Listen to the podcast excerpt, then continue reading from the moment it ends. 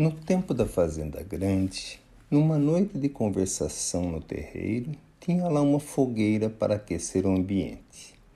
E tinha também muitos adultos e crianças. Enquanto os adultos falavam, as crianças começaram a brincar em volta da fogueira. E na sua infantilidade, cada um começava a pegar um galinho do fogo e puxar para fora da fogueira. Um fazia, outro fazia, e de repente aquele fogaréu começou a diminuir e chamou a atenção do papai da criança.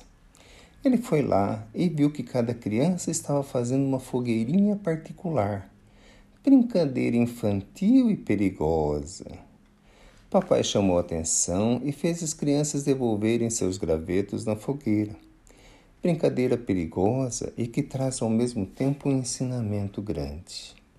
Perigosa porque cada um querendo fazer a sua própria fogueira poderia se machucar.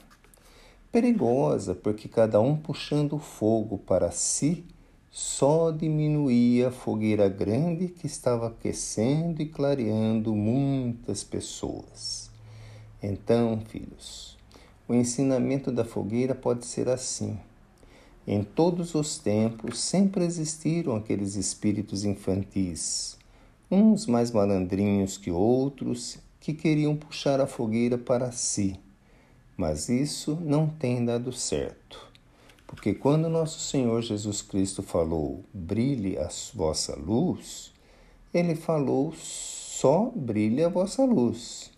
Brilhar vossa luz é brilhar vossa luz junto com a luz do seu irmão, porque aí a luz se torna maior, mais fortalecida e ajuda muito, muito a espantar as trevas. Então, parece um ensinamento sem importância, mas no tempo sempre aconteceu isso e agora está acontecendo isso de novo.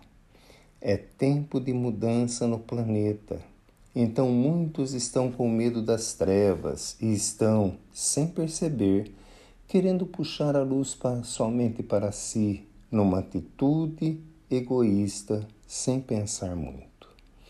Então, em todo momento que for possível, necessário se faz que a luz de cada um brilhe junto com a luz de seus irmãos, na troca de conhecimento, na troca dos ensinamentos e, acima de tudo, na troca do sentimento bom, porque uma luzinha só clareia mas muita, muita luz. Esse fogaréu vai ser muito difícil de ser apagado e vai clarear muito e muito o, o espaço e o tempo. É a esperança de todos aqueles que estão trabalhando, trabalhando e trabalhando pela transformação do planeta. Mãe Joana.